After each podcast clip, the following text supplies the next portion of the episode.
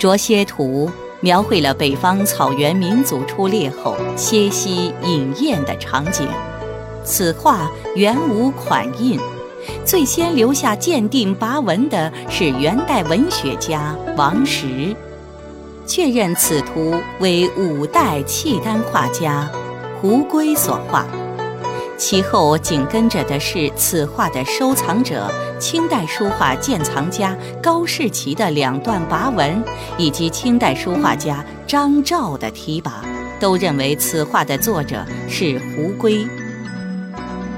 张照还在卷首题写了“帆布着歇图”五个大字。此图流入清宫后，乾隆皇帝题《着歇歌》一首。也在此肯定了前人的鉴定，并借辽史考证出“着歇”二字意为立而歇息。乾隆皇帝还在画面上题写了“神丸景霄”四个大字，画面上还有各类鉴藏印记三十方。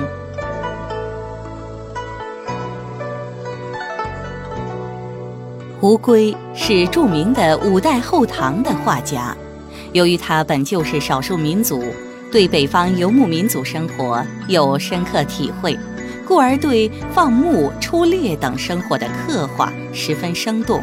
且极富地方色彩和情趣，具有很高的艺术水平，对了解我国游牧民族的历史和风俗民情有重大参考价值。但是，这幅画真的是胡圭所画吗？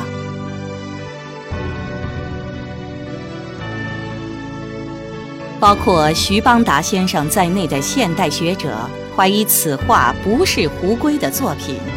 这些年大量出土的辽金墓室壁画和雕像，为人们提供了不少辽金的社会生活和服饰、发饰等形象资料。以此和辽金文献记载相结合，发现所谓胡圭的卓歇图的大量细节有悖于他的生活年代。第一，从发饰上看，图中骑兵们的发饰皆属古代昆发类中的半剃型，但是辽人和金人的根本区别在于头发剃留的部位截然不同。辽人仅剃颅顶和后脑之发，留发有二式：一为昆顶披发式，二为昆顶长鬓式。而金初女真人对昆发的要求十分严格，额前不留丝发，昆顶须净。这种苛刻的昆发之制有着严肃的政治意义和军事作用。最突出的一点就是在两军对阵中辨别敌我。而此画中的人物发饰，无一类似于辽木契丹人，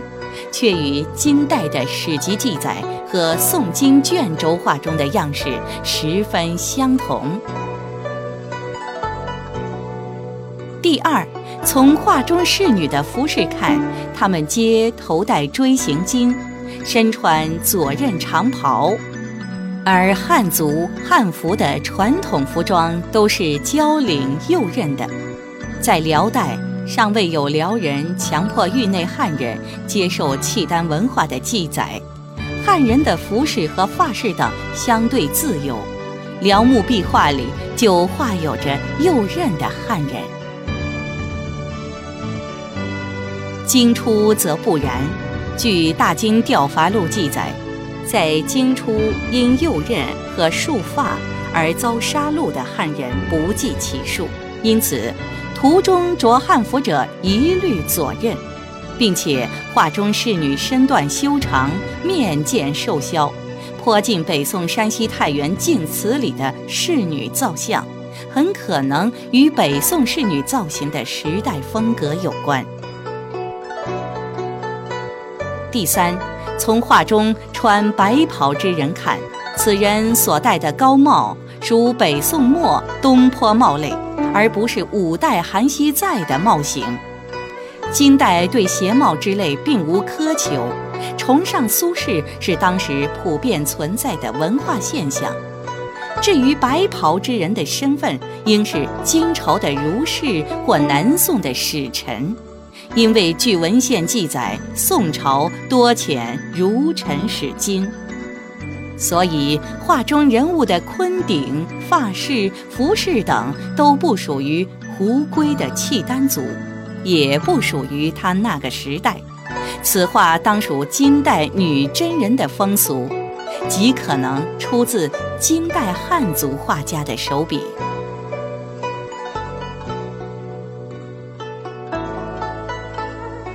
且不管画中的人物是契丹人还是女真人，当我们看惯了金戈铁马、呐喊冲天的那些狩猎图，回望这幅有着放松的交谈和休息，有着音乐、舞蹈、鲜花和美酒的图画，我们能否感到北方粗犷草原上传来的柔和气息？